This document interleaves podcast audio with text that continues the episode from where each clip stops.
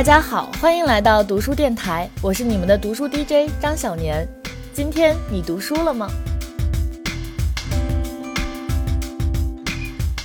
前几天呢，我们在微博上为我们的新项目的样片发了前任故事的征集，然后一位叫做佳慧的女孩就给我们讲了她的故事，我们觉得特别特别好，于是跑到青岛去找了佳慧，把她的前任故事给拍了出来。那我呢，也因此认识了佳慧。今天佳慧也给我们发来了她的读书音频，让我们一起来听一下吧。今天我推荐的这本书叫做《我的宝贝》，作者三毛。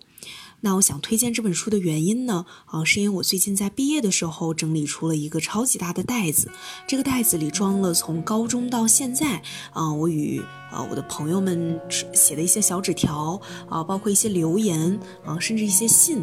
那包括互相寄给彼此的明信片，那还有一些，比如说在某个季节跟某个人一起攒起的一片叶子，啊，那这样的东西是非常多的，啊，所以在我看到那个的时候会非常感慨，我会一下记起这个东西背后的那段故事，以及它代表的我跟那个人之间的相处，所以我会非常留恋这些东西，它就像我自己的一个。嗯，小博物馆一样，我非常想要把这些东西留下来，他们就是我的宝贝，啊，所以我就都把它们打包寄回家了，啊，那当打包的时候呢，快递小哥哥就问我说：“你这里面装的是什么？”我说：“一堆破烂儿。” 他说，就是非常惊讶，他说：“你破烂就应该扔进扔进垃圾桶啊！”但是，嗯，我并。并不这么认为，因为我觉得他们都是我的宝贝，虽然他们只是一些枯黄的叶子，一些很有嗯历史感的纸条，或者甚至一些嗯非常破破烂烂的东西，但我就是觉得它代表的是我的某段记忆和青春。那所以呢，我会想要推荐这本书，呃，因为我觉得呃，就是追究起我为什么会这样做，或为什么会有这个习惯去留下一些。东西，嗯，追究来追究去，最后发现其实是这本书带给我的，它更像是一种态度，也像是某种浪漫和嗯美感的启迪吧。嗯，所以呢，我想下面来介绍一下这本书。我最初呃阅读我的宝贝的时候，是在上高中的时候啊，闺蜜送给我的这本书。那它是三毛全集当中的，应该是第十册还是第十一册？呃，我有点记不清了。嗯，但是呢，这本书里面收集了呃三毛的八十六件宝贝的来历故事以及全部的精美照片。那作者对他们是非常有感情的，并且也能够通。通过这些小东西，或者是他的宝贝，来去更加的感受到三毛看到的那个浪漫的世界，嗯，所以说我会非常喜欢这本书。那我下面呢，想跟大家来读一段三毛写的这本书当中的一部分。那我来读了。我有许多平凡的收藏。它们在价格上不能以金钱来衡量，在数量上也抵不过任何一间普通的古董店。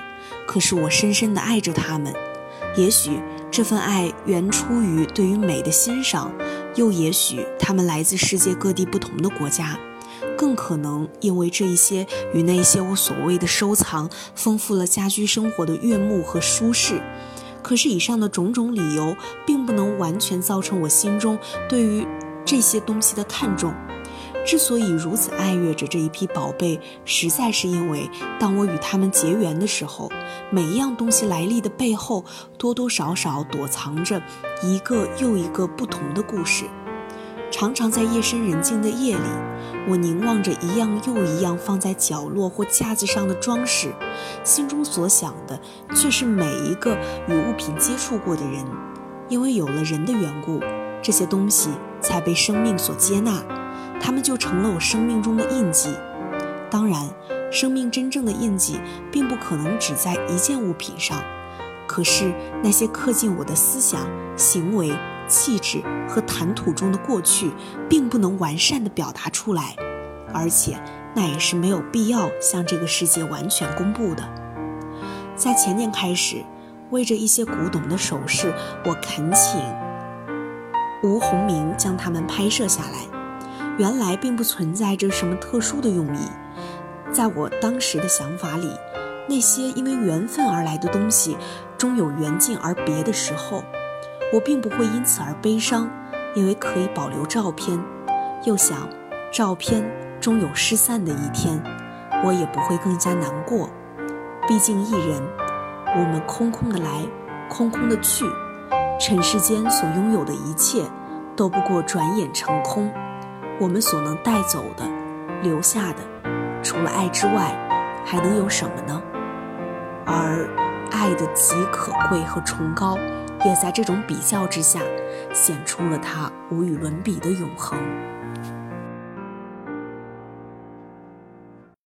那这一段呢，就是啊，我的宝贝的呃这个序言的部分叫做缘起。嗯，那这本书呢，嗯，是带给我非常大感触的，因为我觉得可能是在那本书之后，我更愿意把那些嗯与朋友之间相处的小细节啊，嗯。只是很简单的留给我的一句话，甚至是陌生人写给我的纸条，我都会把它记录并保存下来。可可能我不会时常的去翻看，但是，嗯，它在那儿。当我嗯某一天突然间看到的时候，我还是会被当时的那个情况所感动。那所以这个就是嗯，我为什么喜欢这本书的原因。那最近呢，由于毕业季的原因，所以在收拾东西嘛。嗯，那刚刚也说了，是因为我打包的时候才想起这本书，就是为什么嗯，我一直想要啊去留下点什么东西。嗯，就像我刚刚在读这段序言的时候，嗯，它里面讲说，因为。总想要记录下来，怕这些东西终有流失的那一天，嗯，想要让他们永恒的存在，所以才会去拍照片。那这个就是我最近非常大的感触。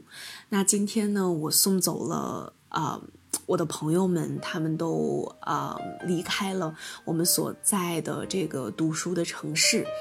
那送他们走的时候，我是用了相机来去记录下他们走的每一个瞬间的。我就一直看到他们的那个影子，逐渐在我相机的那个取景框里越来越小，越来越小，越来越小，直到看不见。我希望用这种所谓的镜头来去记录下他们慢慢离开的样子，好像这样就可以永恒，就可以不再面对所谓的那一段记忆可能会凭空的消失一样。但是我不知道，就是或许这样做也是不可以的，嗯，也没有办法去实现所谓的记录，用影像或图片的方式来去记录就可以让那一段记忆完完整整的保存在那里，永远不会离去。嗯，好像也不可以，但是，嗯。就会把那些东西像我的宝贝一样，永远的珍藏起来。嗯，那最近就是毕业嘛，所以总是在收拾东西，然后回忆之前的事情。那这个是对我，嗯，在这个上面的态度其实影响最大的一本书了。嗯，那 其实我感觉这样的情绪其实也很难去嗯消化和去排解，因为。嗯，离别总是伤感的，那总想记录，肯定也是人之常情，但是又知道好像什么又都记不住，那这个也是很矛盾的部分嘛。那就希望，嗯，毕业的人能够把自己没有说完的再见好好说。嗯，那就这样啦，拜拜。时间会回答成长，成长会回。梦想，梦想会回生活，生活回答你我的模样。海洋会回答江湖，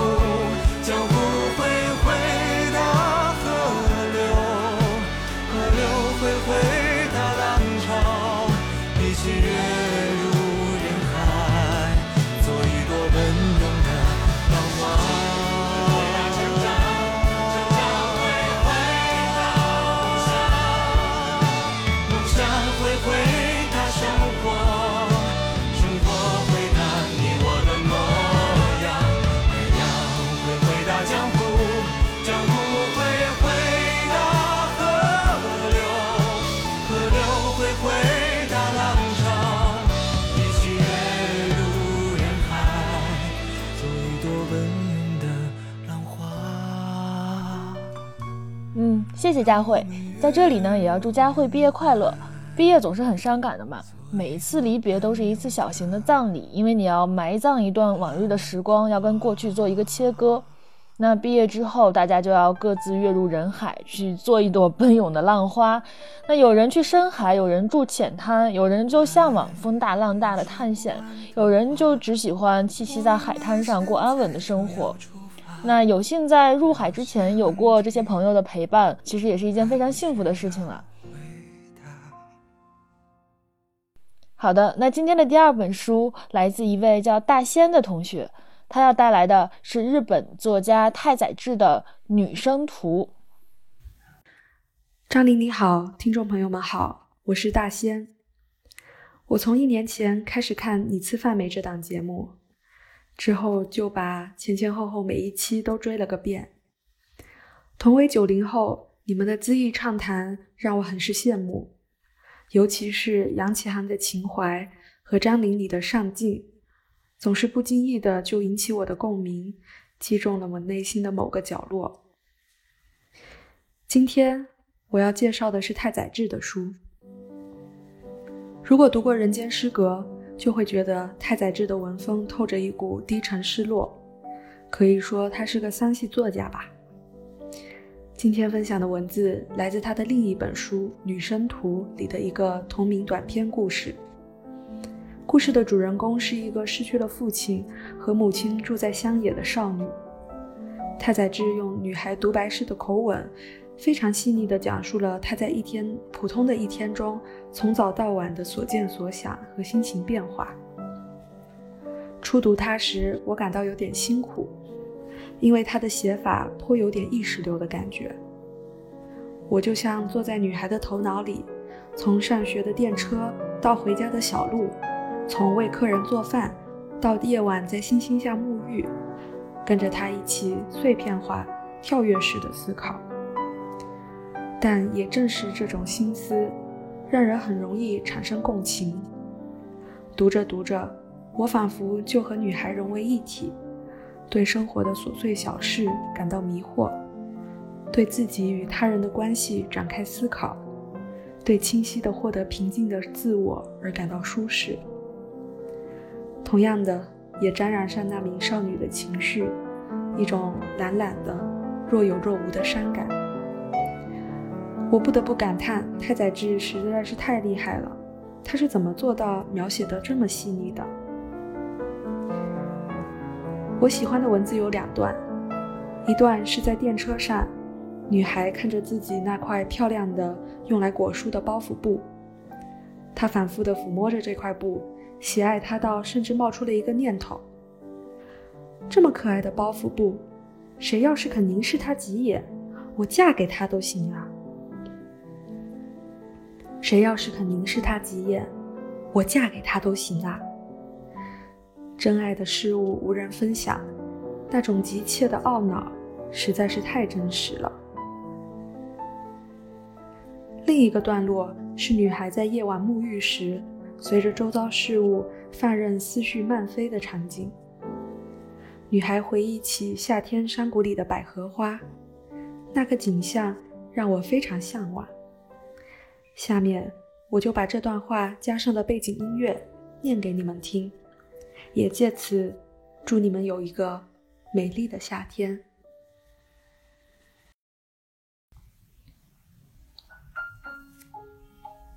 从澡盆里站起来，不知为何，今晚特别留意星星，便走出院子去看，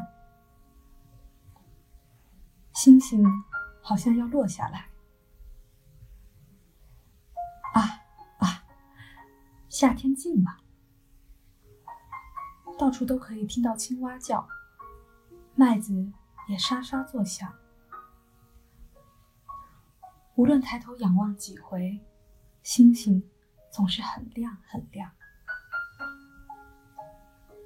去年的时候，不，不是去年，已经是前年了。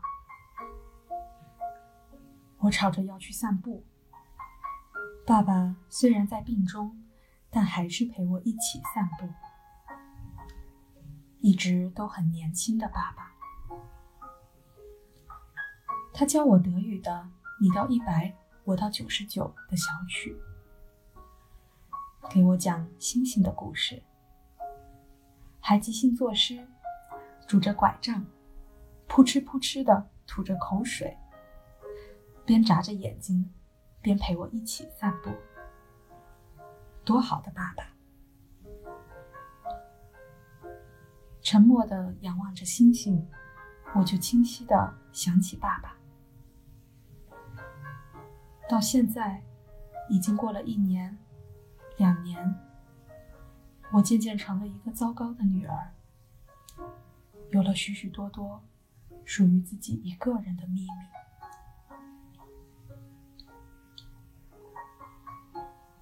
回到房间里，坐在桌子前，托腮望着桌上的百合花，闻到了香味。只要闻到百合的香味，就这样一个人，即使无聊，也不会起什么肮脏的念头。这一束百合花，是昨天傍晚散步到车站，在回来的路上，在花店买的。虽然只有一束，但我的房间看起来就完全不一样了。轻快地拉开格扇，就能闻到百合花的香味儿。不知道对我有怎样的帮助，但就是这样凝望着它，不管是内心的真情实感，还是肉体的感觉，都真的感觉比所罗门还要荣华。蓦地，又想起了去年的山行。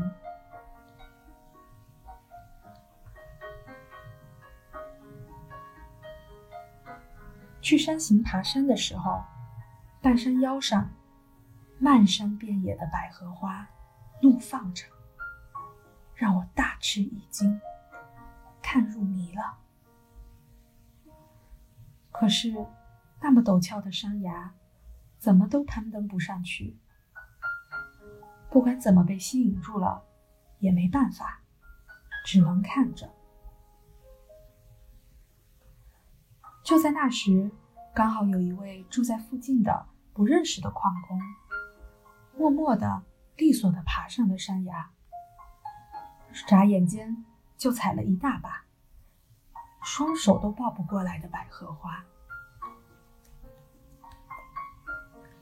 然后一点笑容都没有的把花给了我，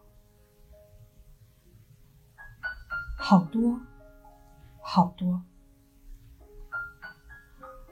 不管是怎样豪华的舞台，还是结婚仪式的场地，都没有人收到过这么多的花。因为花而眼花缭乱，那时第一次体会到。当我张开两只手臂抱着这一大把洁白的花的时候，完全看不到前面。那位亲切的。让我深深感动的年轻矿工，现在不知道怎么样了。虽然他只是替我从危险的地方采了花，但是每当看到百合的时候，我一定会想起那个矿工。《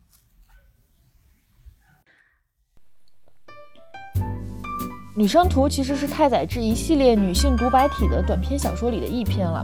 我在这之前其实也不知道太宰治的这些作品。那因为大仙的推荐，我去了解了一下这本书，发现是太宰治三十岁那年写的。了解太宰治的朋友应该都知道，他真的是一生都在自杀。最后他在三十九岁的那年，终于在他的第十几次自杀的时候自杀成功了。那然后我还有看资料说。这部作品的原型，故事原型其实是一位女读者寄给太宰治的日记，这也就不奇怪，为什么就是太宰治作为一个男性，他在用女性的口吻去写他的这些这一系列的女性独白体的短篇小说的时候，会写的那么的细致，那么的让人觉得这简直就是女生写的。对，这让我想起了茨威格的那本，呃，一个女。呃，这让我想起了茨威格的呃一个陌生女人的来信。所以我觉得男作家要把握女人的心态，真的好像还都挺难的。但女作家要把握男人的心态，感觉就没有像女 没有像倒过来这么难，不知道为什么哈。那今天的最后一本书来自一位叫做吃西瓜的豆豆的朋友，据说还是我的校友，让我们来一起听一下吧。Hello，Hello，小年你好，然后读书电台的呃各位小伙伴大家好。我是呃吃西瓜的豆豆，我是早年节目作品的长期的粉丝，以及一直默默关注支持他的呃校友。那我从电台一开始的时候，就是想着我一定要来呃分享一下我自己最喜欢的一本书，也希望让更多的小伙伴能够。发现这一本啊宝藏类的书籍吧，因为我发现这本书在国内的关注度好像不是特别高。OK，废话不多说，想要跟大家介绍或者想要跟大家分享的这本书的名字叫做《被偷走的人》。那他是法国的一位被称为是新锐作家，叫提埃里克恩。其实。我对这个作家也不是很熟悉，那唯一读过的书就是这样的一本书。应该说，我是通过《被偷走的人》这本书认识到这个作家，或者说，也是这本书让我觉得，嗯，非常非常的惊艳的。我为什么会注意到这本书？实际上是一个非常偶然和巧合的一件事情，因为本身我自己。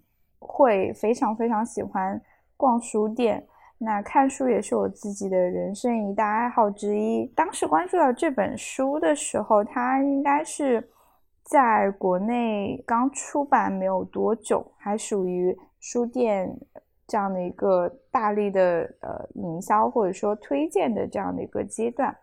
那我就注意到这本书的一个非常大的一个呃宣传的 logo。就称它是法国年度第一畅销书，而且给它的分类是把它划分在悬疑小说的这样的一个范畴，而且它的名字叫做《被偷走的人》，所以就瞬间引起了我非常非常浓厚的兴趣，因为我本身是一个对悬疑科幻类小说非常。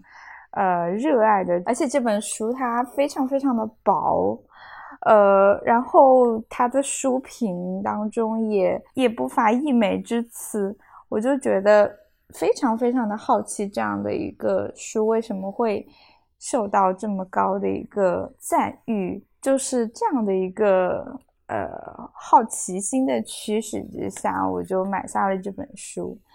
读完整本书大概花了一天都不到的时间，它非常非常的短，但是这本书却成为了我到目前为止最喜欢的悬疑类小说之一。我可以根据这本小说的它的一个呃简介或者故事梗概，跟大家稍微的分享一下。就是这本书，它到底描写了是一个什么样的一个故事？我尽量不剧透，也尽量保留它的悬疑的色彩。希望后续的大家读的时候，可以像我那样被惊艳到。被偷走的人，他是说主人公呃热雷米呢和他的青梅竹马。叫呃叫维多利亚，就是 Victoria，是从小一起长大的好朋友。然后当然，他也他也非常非常的喜欢着、深爱着呃维多利亚。于是主人公热雷米就在他二十岁的生日这一天，鼓起了勇气向 Victoria 告白，但是呢就被呃 Victoria 拒绝了。那么年轻的热雷米被自己的心中挚爱拒绝之后，他非常非常的伤心，然后就选择了服毒自杀。但是，当他以为自己的生命快要结束的时候，他陷入了昏迷。但当他再次睁开眼的时候，已经时间到了他二十一岁的生日，也就是说，一年的时间在他不知不觉当中已经流逝了。但是他没有任何的记忆，他没有任何的发觉。但是他发现他深爱的呃 Victoria 还是守在他的身边，他还是那样的爱着他。于是他度过了很美好的一天，但是当这样的一天过去之后，他又陷入了沉睡之中。当他再次醒来的时候，时间已经来到了二十三岁的生日。这个时候，维多利亚已经变成了他深爱的妻子。而且他还和维多利亚有了一个非常非常非常可爱的小孩，但是他不知道到底发生了什么事情。于是大家可以猜想到，就是这这个就是，呃，整本书或者说整个故事当中悬充满着最具悬疑色彩的这样的一个环节。也就是说，当他之后每一次睁开眼，他都不知道之前过去的岁月究竟是怎样逝去，因为他每次睁开眼的时候，时间已经悄然流逝，而他还是在自己生日的那一天醒来，然后不知道逝去的岁月里面究竟发生了什么，不知道。逝去的岁月里面，自己究竟做了什么，让自己深爱的呃家人呃妻子，他们又又跟他经历了什么，或者他又是怎么样对待他们的？为什么他们会指责他、痛恨他？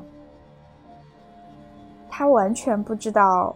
究竟发生了什么，也没有人可以跟他解释，所以他可以想见，他陷入了非常非常非常非常深刻的迷茫和恐惧之中。这个也是这本书最引人入胜的地方，因为以最简单的时间线的发生为线索。作者徐徐展开了这样的一个充满悬疑色彩的这样的一个故事。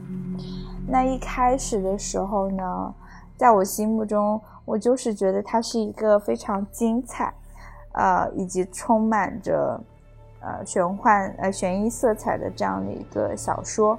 我也是，我也是抱着这样的心情跟好奇心去阅读它的。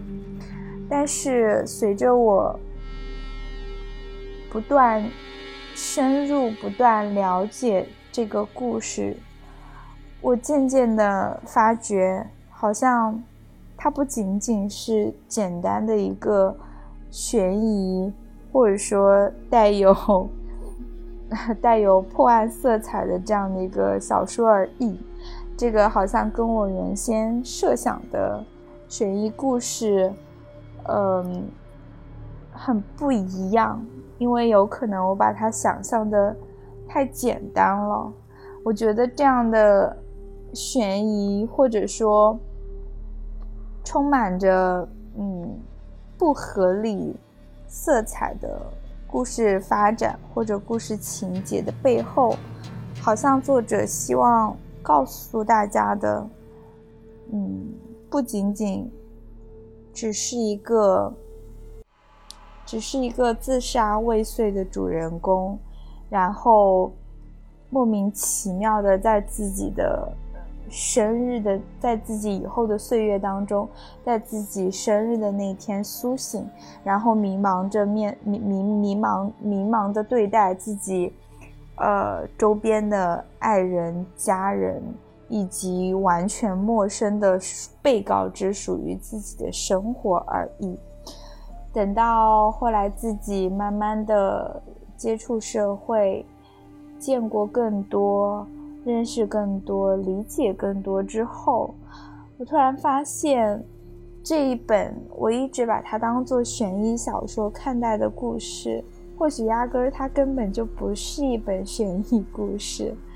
我觉得可能更多的作者透过主人公热雷米，或者通过这样的一个悬疑故事，实际上背后探讨的却是最沉重，或者说最深刻的关于生命的这样的一个呃看似永恒，但是又又又又未知无解的这样的一个这样的一个话题。我想。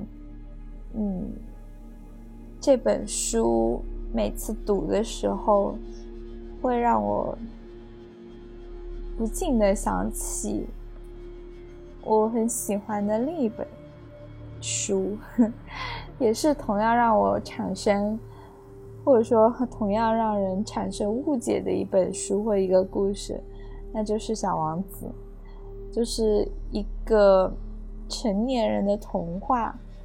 当你以为它是童话的时候，但是等到你后来去再去体会、再去理解它的时候，你发现原来童话的背景之下，或者说悬疑的外衣之下，它可能传达的是更多的对于。生命这样的一个很沉重又复杂的话题的讨论，好像不知不觉又 说了太多，让我感觉我说的很凌乱，因为我一直在 怕剧透，因为它毕竟不是一本在国内为大众熟悉的这样的一本书。Anyway。我一如既往的支持、支持、再支持你们，祝你一切顺利，拜拜。好的，那我发现今天推荐书的都是三个女孩子，而且都是心思细腻的女孩子。那最后借大仙的一句话，祝大家都拥有一个美丽的夏天。本期的读书电台就是这样了，我是你们的读书 DJ 张小年，我们下期再见吧。Sleep all day Make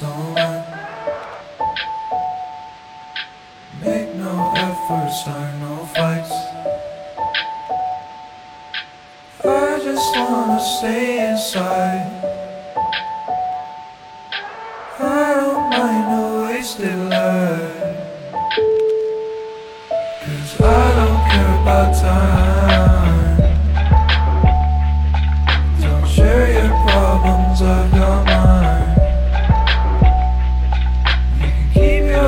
inside